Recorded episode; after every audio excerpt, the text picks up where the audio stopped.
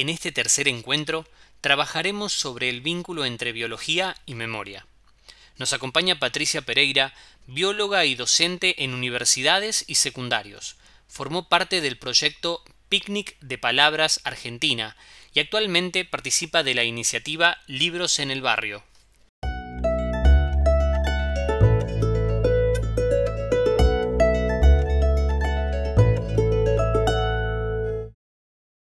Bueno, bienvenida Patricia, gracias.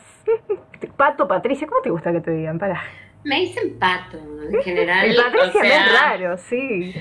Patricia suena muy raro. Suena raro. Mis alumnos, los que me conocen, me dicen pato y yo me asumo como un pato. Perfecto, exactamente, por eso te asociamos con el pato. Ya esto para otra historia, esta vez para otro podcast, pero ya lo vamos a contar. Pero bueno, Pato Pereira está con nosotros y claramente vamos a hablar hoy de, otro, con otro episodio de este podcast de lecturas de la memoria, en este especial, en el que vamos a adentrarnos a hablar sobre justamente el Día de la Memoria por la Verdad y la Justicia, enfocándonos desde tu disciplina, desde la biología, ¿no? Eh, y también la literatura, porque ambas cosas vienen de la mano en vos eh, y también vamos a contar un poquito desde ese lugar. En primer lugar, lo que te quiero preguntar para romper el hielo es precisamente si, nos querés contar eh, de este contexto en el que nos vamos a referir hoy, eh, cómo es desde tu experiencia. ¿Hay algo de tu experiencia, de tu vivencia, que te haya servido también como recurso para hoy trabajarlo como docente? Mm, no sé, cuando decís de la experiencia, no sé si te referís a la experiencia como docente de biología. Yo trabajo en un colegio secundario. Eh, en realidad, eh, el Día de la Memoria solemos darle más un contenido más social. En realidad yo lo que hago es es aprovecharme de ese contenido, o sea, de, tratar de ir desde lo social a algo por ahí que tiene que ver con lo que estuvimos viendo en el año y lo que vamos a ver. Pero debo reconocer, y que por ahí todo este podcast no tiene ningún sentido, que yo prefiero abordarlo desde el lado social, porque para mí tiene como un significado muy especial el Día de la Memoria, porque mi papá eh, estuvo preso, fue un preso político, tuvo toda una situación personal, yo lo perdí muy chica y no lo volví a ver. Por lo tanto, acercarme desde el lado científico o muy técnico mm, no es el modo que elijo, ¿no? Lo necesito abordar desde un plano más sensorial, más de la sensibilidad, es por eso que suelo elegir el costado literario. Pero obviamente nosotros, por ejemplo, en el segundo año de la secundaria, el tema es la genética en segundo año. Entonces a mí me interesa mucho eh, trabajar al principio, porque es como recién nos estamos presentando en esta altura del año, el tema de la genética y la identidad que es un enorme tema, que, tiene que ver con todo, ¿no? Y con todas las disciplinas también, porque lo puedes abordar desde todas las disciplinas. Y es un tema de sí y es un tema que tiene que estar presente. Entonces, yo hablo del ADN, hablo de la información genética, hablo de que eso nos hace humanos, pero a la vez nos hace diferentes. Y en esas diferencias también nos podemos encontrar. Y creo que el tema de la identidad es por ahí con lo que intento ligarnos, ¿no? Porque este Día de la Memoria es un día dolorosísimo para muchos que todavía o muchas que todavía no han encontrado a aquella persona que buscan. Entonces intentamos plantearnos desde eso, ¿no? Que bueno, que nosotros tenemos una identidad, que nuestra identidad ha sido dada por el nombre, nosotros trabajamos mucho con el tema del nombre, de identificarnos desde el nombre, de que ellos me cuenten de su nombre. Y después hablamos de eso, ¿no? De la herencia, de, los rasgos que tenemos de, nuestros padres, de nuestras familias. Esto es un tema que trabajamos todo el año y que arrancamos al inicio muy pronto. Entonces, este tema, el de las abuelas, la búsqueda de los nietos, tiene que ver con todo esto. O sea, hay una pérdida de identidad, hay jóvenes, niños, este, este, que han perdido su identidad en su momento, que no lo pueden reconocer y hay una búsqueda. Y en esa búsqueda, justamente las herramientas tienen que ver con el ADN, muchas veces, por lo menos ahora en este momento. Entonces, de ahí vamos, ¿no? De hablar de nuestras herencias, de nuestras relaciones, pero en general lo, lo encaro desde el lado más de la literatura, solemos leer El mar y la serpiente de Paula Bombara, que les encanta, y ese es el, como, la introducción, ¿no? De ahí entramos, ¿no? Le cuento la historia de Paula, le cuento mi historia, cuento esto de que, bueno, la gente estuvo detenida, que muchos eh, no pudieron volver a reencontrarse con sus seres queridos, de que muchos chicos no lograron encontrarse con sus familias porque nacieron en cautiverio y de ahí largamos todo este tema que obviamente tiene que ver con la genética, la herencia, la identidad y el ser, ¿no? Para mí es muy importante esto, ¿no? El ADN es eso, que nos hace a todos semejantes, pero que nos hace diferentes. Hacer hincapié en esto, ¿no? Que el ADN es una molécula importante desde el punto de vista biológico, lo repetimos todo el tiempo, pero bueno, no somos solo nuestro ADN y este ADN a su vez nos hermana de algún modo, pero a su vez nos hace diferentes y únicos. Y eso es lo que tenemos que trabajar en cualquier año secundaria, me parece. Así que más o menos por ese lado. Pero bueno, por ahí no es exactamente lo que vos esperabas de mí. Por eso te estoy traicionando. No, no, está perfecto. De hecho, te adelantaste a muchas cosas que te iba a preguntar y está perfecto. Muy buena, hiciste mucha predicción ahí de todo lo que íbamos a hablar. Pero em, sobre todo me interesa recalcar este, este papel de tu, de, de tu rol mediador, ¿no? Porque empezaste contando eso, que partís desde la literatura, ¿no? ¿Qué importancia para vos tiene partir del relato? Porque también fue conectar la literatura con tu historia personal, ¿no? Em, y me parece que está bueno, viniendo justamente vos que ejerces una disciplina que, que, tiene que ver con las ciencias, al fin y al cabo, y no con la literatura dentro del aula, cómo en realidad se comparten ambas cosas, ¿no? Cosa que eh, hablamos muchas veces que, que dentro del ámbito educativo eh, necesitamos esta interdisciplinaridad, ¿no? Eh, cómo trabajarla, cómo fomentarla, cómo, cómo lo haces vos, qué quieres compartir de ese tema. A mí me parece que estaría necesitándose más trabajo interdisciplinario, más posibilidad de conversaciones entre las distintas disciplinas en el aula, en la escuela. No resulta fácil, creo que los tiempos últimamente nos están llevando una vorágine en donde no nos podemos parar y conversar con otros, otras, de lo que podríamos hacer. Yo creo que todo trabajo interdisciplinario gana, porque una aprende del otro, el otro aprende de una o de un colega a una colega. Entonces, esto sería como fundamental. A mí me parece como necesario empezar en el relato porque lo que yo siento es que los jóvenes, eh, mis estudiantes, ahora de 14 años que son los de segundo, o hasta los de 16, 17 que son los de cuarto, este tema les resulta muy lejano, o sea, es algo totalmente ajeno, ¿no? Entonces, yo he visto que han hecho actos en el colegio y les pasan, viste, qué sé yo, la película La noche de los lápices, una parte o algo, pero lo miran como si miraran una película de ciencia ficción o una serie este, en donde les cuentan aventuras en otra parte.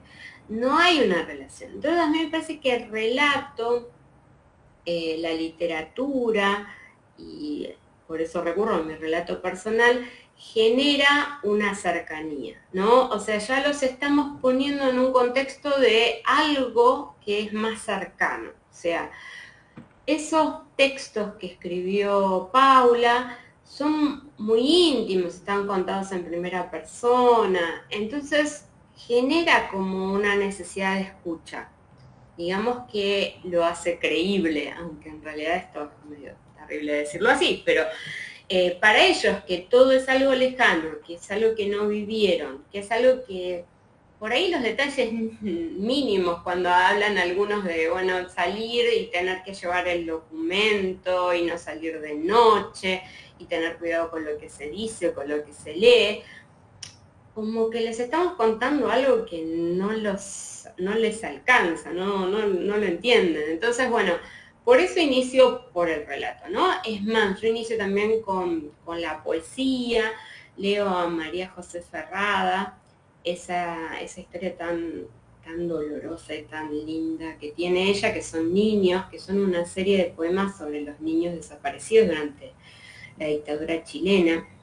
Y es muy crudo, eh, pero bueno, Después al final, o sea, hay una parte poética y al final dice el nombre de cada uno de los chicos y la edad y enterarse que un bebé de seis meses desapareció. Eh, y a, su vez enterarse que alguno después fue recuperado. Pero, pero bueno, es algo que nos permite como entrar en proximidad con una historia que si no resulta lejana, ¿no? Lo que yo digo, un día de la memoria, pero la memoria somos nosotras, nosotros, porque ellos no tienen esa memoria, ¿sí? Entonces nosotros tenemos que generar esa memoria, ¿no? Por eso es que intento hablar de eso. Y después sí, nosotros lo vamos a estar conversando, eh, el tema de genética es muy importante, eh, que ellos entiendan eso, qué les parecería a ellos si, por ejemplo, no se reconocen con su familia o que se ven tan distintos o que los rasgos no son parecidos. ¿Se harían preguntas? ¿Qué preguntas se harían? Bueno, ¿cómo se inició esa búsqueda? ¿Por qué iniciaron la búsqueda? ¿Qué herramientas le dio la ciencia a esa búsqueda? Bueno, ahí después entramos por eso. Pero por eso primero inicié por el, por el relato y la literatura. Perfecto. una idea mía.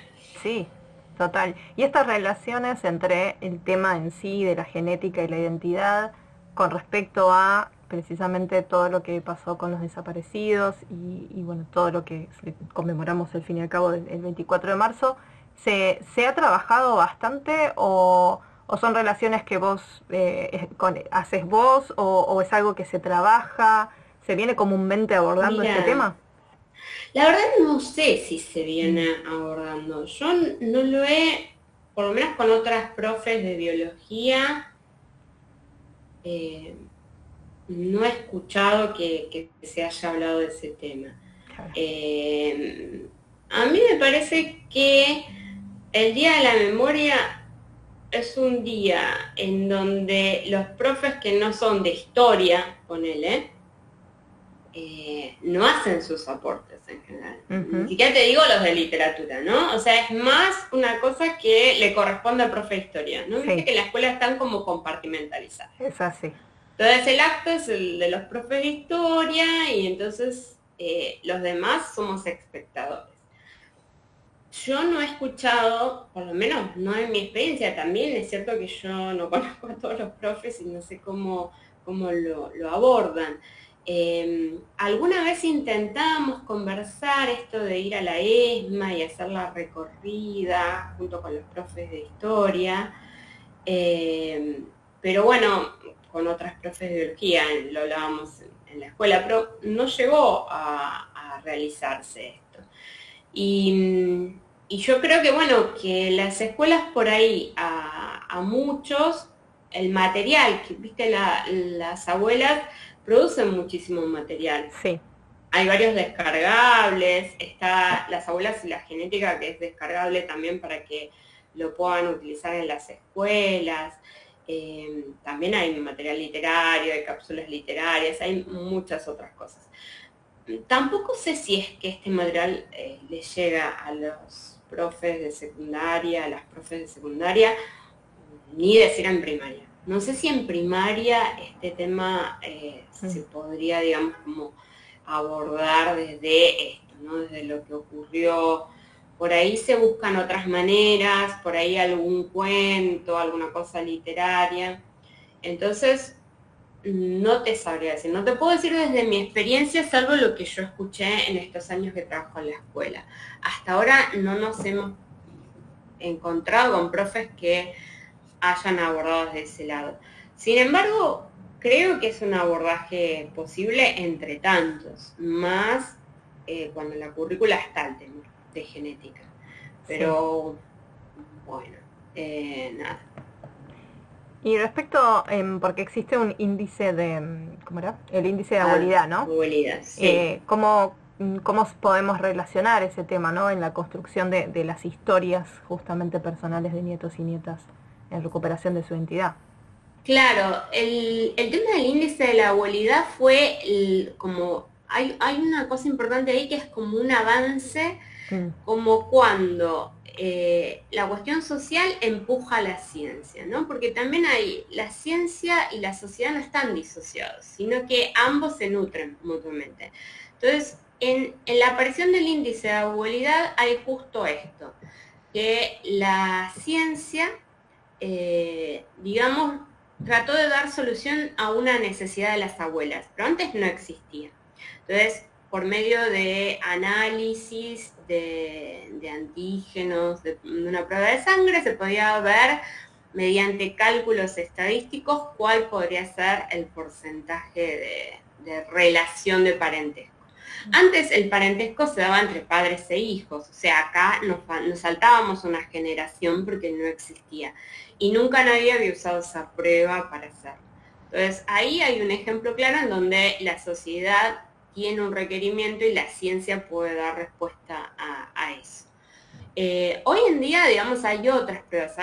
ahora, por ejemplo, hay algo muy interesante que esto fue en el 80, ahora ya hay muchos más avances y se hacen más estudios a nivel de ADN, más, más a, nivel de utilizar eh, los rastros que tiene el ADN, las marcas que tiene la información genética de cada uno. Es muy interesante esto de que a su vez eh, utilizan mucho lo que se llama el ADN mitocondrial. A mí esto me parece como muy poético, porque las mujeres somos quienes les heredamos a nuestras hijas mujeres las mitocondrias. O sea, mis mitocondrias provienen de, mi madre y mi madre las heredó de su abuela y así sucesivamente.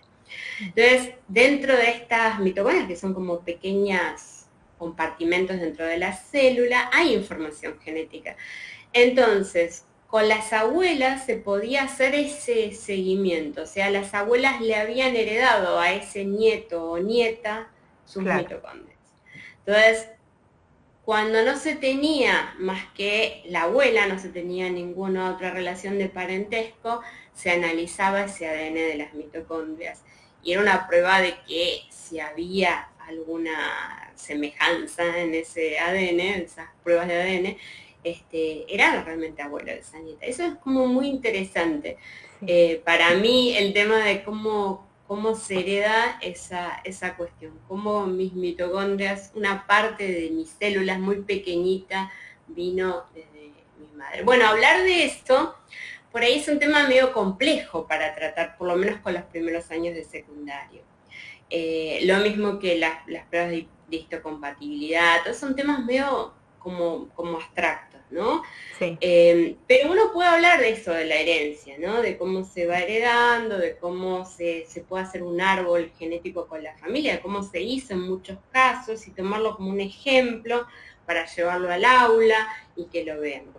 Entonces, creo que esas son cosas concretas que se pueden utilizar. O sea, ves un caso que es, es más, lees el caso que ahí le da como una carnadura, una humanidad, mostrás el árbol genético, mostrás cuáles eran los, parientes vivos y de dónde se podían sacar las muestras y cómo así se logró recuperar la identidad de un nieto o una nieta.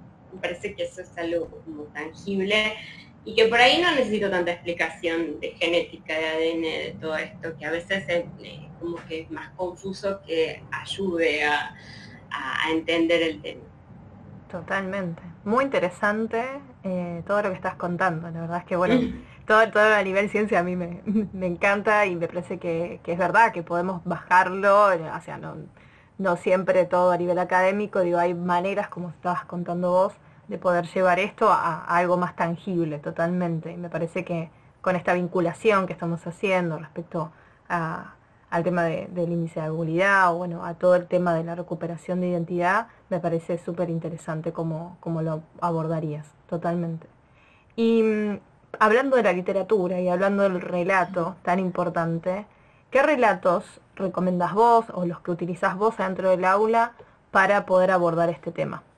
Em, siempre depende del curso, del nivel, eh, de la relación que vos tengas con ese curso. Yo, a, mí me gusta siempre leer el, mar y la serpiente. Em, yo trabajo en biología, o sea que no puedo leer toda la novela completa, pero siempre ese día leemos por lo menos tres capítulos, el inicio, y siempre como que se quedan con ganas de más. Eh, como decía, me gusta leer poesía, elijo a María José Ferrada, que tiene varios libros al respecto de esto, tiene niños, no son pequeños poemas sobre estos niños desaparecidos en dictadura chilena, eh, después tiene La tristeza de las cosas, que tiene un texto que es como, ah, Dios, muy enternecedor. A mis estudiantes les gusta mucho leer eh, el libro de Antonio Escarmeta, un cuento, La composición, ese se lo suelo leer. Un clásico. A veces leemos, eh, mañana viene mi tío de, Santana, el autor uruguayo, que es un libro álbum, o sea que es como, nada, es sin texto prácticamente, podemos adaptarlo a cualquier situación. Y, hay, ahora hay otras historias que van surgiendo. Otro día encontré una historieta que quería llevar este año, eh, que son varias historietas sobre el tema de, los niños apropiados y todo esto de la dictadura. Ahora no me acuerdo el, el nombre, te lo tendría que pasar, pero lo busqué con esa intención de buscar otras eh, posibilidades estéticas, otro tipo mm. de, visiones. Por ejemplo, ¿Quién soy? que es un libro más que diríamos para primaria, yo lo he leído en secundaria, algunos de los cuentos, y los ha conmovido, hasta con chicos de quinto año, o sea, ya bastante grandes, eh, y los ha conmovido. Y hay un libro que es no solo sobre este tema, sino en general sobre la identidad, que reúne relatos cortos, que es Identidades Encontradas, creo que está publicado en Norma, en Zona Libre, eh, que si uno quiere abordar más en forma general el tema de la identidad, está bueno porque ahí puede encontrar distintos relatos, cuentos, algunos más breves, otros más, más largos, de autoras argentinas, autores argentinos, y puede escoger cómo, cómo darle el enfoque. Voy variando y también depende muchísimo del curso, de la situación, del momento, de cómo están ellos o cómo estoy yo. Pero bueno, más o menos eso. Y bueno, como les digo, las aulas y las genéticas, si ustedes quieran, como profe de biología, introducir más el tema. Perfecto. ¿Y cómo es la recepción de tus alumnos y alumnas? Mira, es muy conmovedora, es muy conmovedora. O sea, eh, me ha pasado esos chicos, viste, rebeldes que parece que nunca te escuchan, que están en otra, leer los tres primeros capítulos del mar y la serpiente y decir que no nos va a leer más, profe. Y después al otro día decirme, profe, le conté a mi mamá de lo que nos leíste, me encantó y, así, o sea, una cosa de que no solo se queda en el aula, sino que expande hacia, hacia todos los universos posibles, todos los hogares. Entonces eso me ha pasado reiteradas veces, ¿no? Es más, yo a fin de año les pido, bueno, díganme qué les gustó de lo que leímos durante el año. Ejemplo, la composición de Escarmeta siempre aparecía cuando lo leíamos. Eh, María la Serpiente aparece también. Eh, bueno, el de, el de niños es en un grupo de adolescentes bulliciosos empecé a leer esos poemas, el silencio que se hizo. O sea, era como si se hubiera detenido el aire, ¿no? Quedamos todos así como suspendidos poesía. Sí, es, a mí me resulta muy conmovedor. Y bueno, el relato mío, bueno, ayuda a esa relación y después ellos como que me, comentan algo al respecto, pero sí, me parece que, les engancha muchísimo desde ese otro lado. Porque si no, eh, por ahí es como ver el video pero sin un contexto, que alguien les cuente, ¿no? Exacto, exacto. Por ahí es mi idea. No, eh, coincido en que las veces que también he experimentado a través del relato, bueno, obviamente desde, desde mi rubro más que en la literatura, pero Digo, muchas veces los profes de literatura también al estar constantemente abordando lecturas es como que es una más para los chicos, ¿no? También es. Y, sin, em, y sin, embargo, en realidad es como un paréntesis dentro de todas esas lecturas, ¿no? Eh, porque genera otro tipo de impacto, eh, otro tipo de atención. Eh, y me, me, resultó también conmovedor ver cómo les movilizaba lecturas en relación a estos temas, cuando después, bueno, seguíamos con la programación oficial, ¿no? y, y, en realidad para ellos era esto, como te decía, un paréntesis, ¿no? Dentro de todo eso, y, y cómo podían conectar más con esa historia y entender que, ah, esta también fue nuestra realidad en la que yo no viví, pero pasó y es cercana, ¿no? Y vuelve a conectar con eso que vos decías al principio, de que sea más cercano, ¿no? A ellos. Y, Totalmente. bueno, es eso, ese es el poder que tiene el relato, obviamente en tu caso eh, creo que es sumamente valioso, que como vos, obviamente hay toda una generación, ¿no? De docentes que pueden eh, claramente trabajar desde el relato personal, y, me parece que esto también es una herramienta, ¿no? Literaria, el relato, la oralidad, muy fuerte y que podemos llevar al aula y, ya con poco podemos generarle mucho a los chicos, ¿no? Sí, aparte me parece que, que el docente se, se, pare en el aula y hable en primera persona, que se descubra humano, humana. Ante ellos es una ocasión impresionante de conexión, ¿no? Em, yo lo hago mucho tiempo, muchas veces. Eh, le digo que no soy docente con lo que sé, sino con lo que soy. Entonces, esto, ¿no? Que a mí me ha pasado, un sufrimiento en primera persona, me ha hecho la docente que soy hoy en día. Entonces, me parece que, eso genera una empatía, una comunicación, una conexión, un eh, entablar una relación, por lo menos eso me pasa a mí, quizás a otros les cueste más o no tenga que ver con su forma de ser, no es que todo el mundo lo puede hacer así. No, tal cual. Eh, pero bueno, a mí bueno, me, cabe la emoción en ese momento y, lo asumo y se los digo. Em, Sabes que se me está por cortar la comunicación porque la computadora se quiere reiniciar. No, por favor. Así que te aviso por si desaparezco. No, todo bien. Bueno, para ir cerrando igual el podcast, que ya, ya estamos llegando al cierre, eh, creo que dijiste un montón de cosas con las que nos vamos a llevar y nos vamos a ir pensando. Em, recomendación que quieras hacer de alguna actividad en particular, algún libro, documental, película, algo con lo que vos quieras que los demás del otro mm. lado se lleven para empezar a investigar un poco más.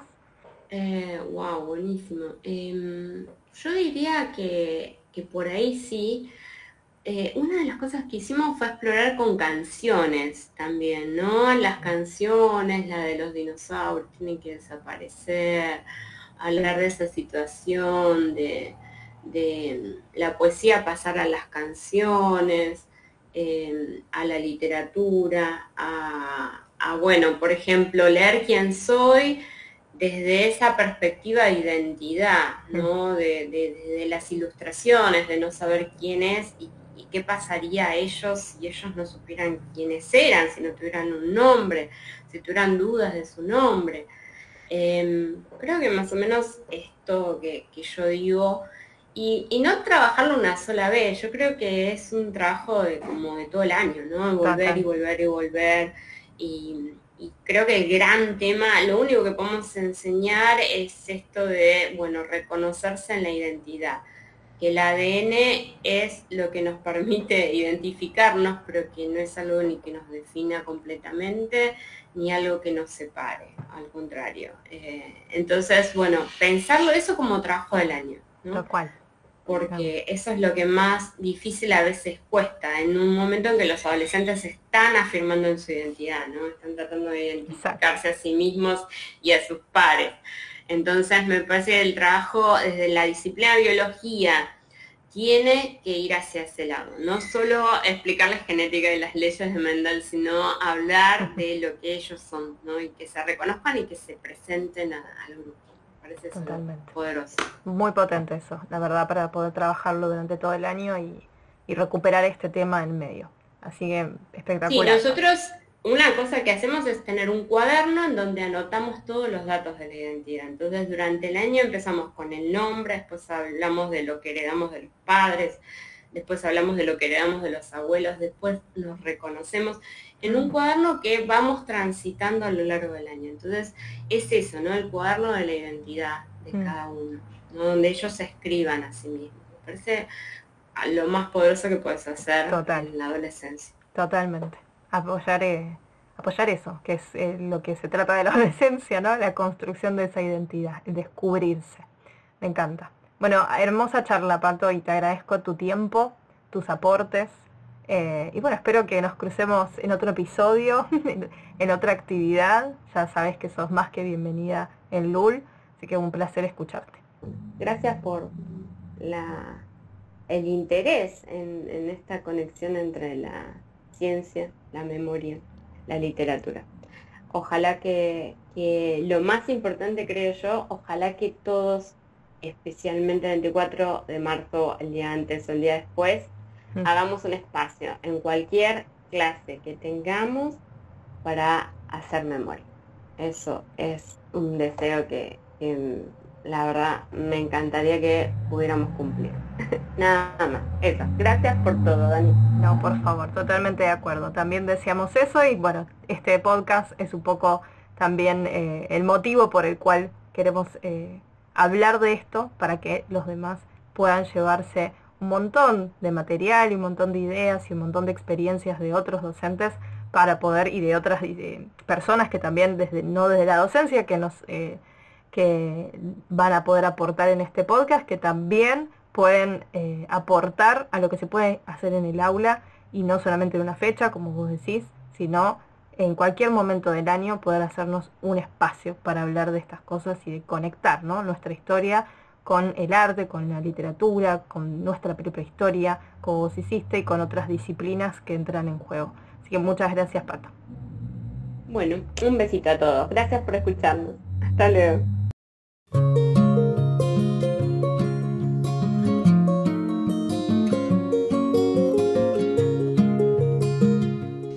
Gracias por acompañarnos en esta serie de lecturas de la memoria de Leamos un libro. Los esperamos en el siguiente episodio. Hasta la próxima.